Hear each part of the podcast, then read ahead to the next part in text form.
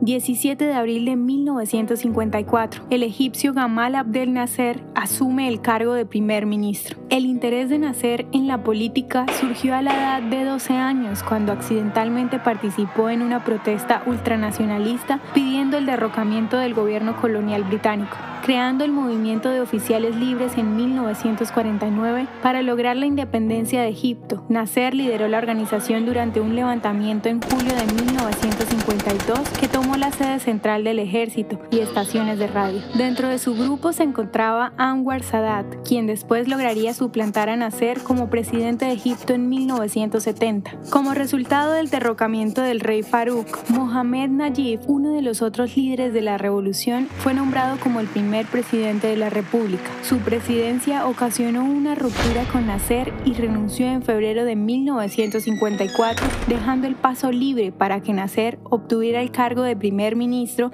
y luego el de presidente de Egipto durante 14 años. ¿Te gustaría recibir estos audios en tu WhatsApp? Compartimos nuevos episodios todos los días. Suscríbete sin costo alguno ingresando a www.hoyenlahistoriadeisrael.com. Hacerlo es muy fácil. También puedes encontrarnos como arroba hoy en la historia de Israel en Instagram, Facebook, Spotify y otras plataformas digitales. Comparte este audio para que otros conozcan más acerca de Israel. Este proyecto es realizado por Philos Project. El contenido original de Hoy en la historia de Israel fue provisto por el Centro para la Educación sobre Israel.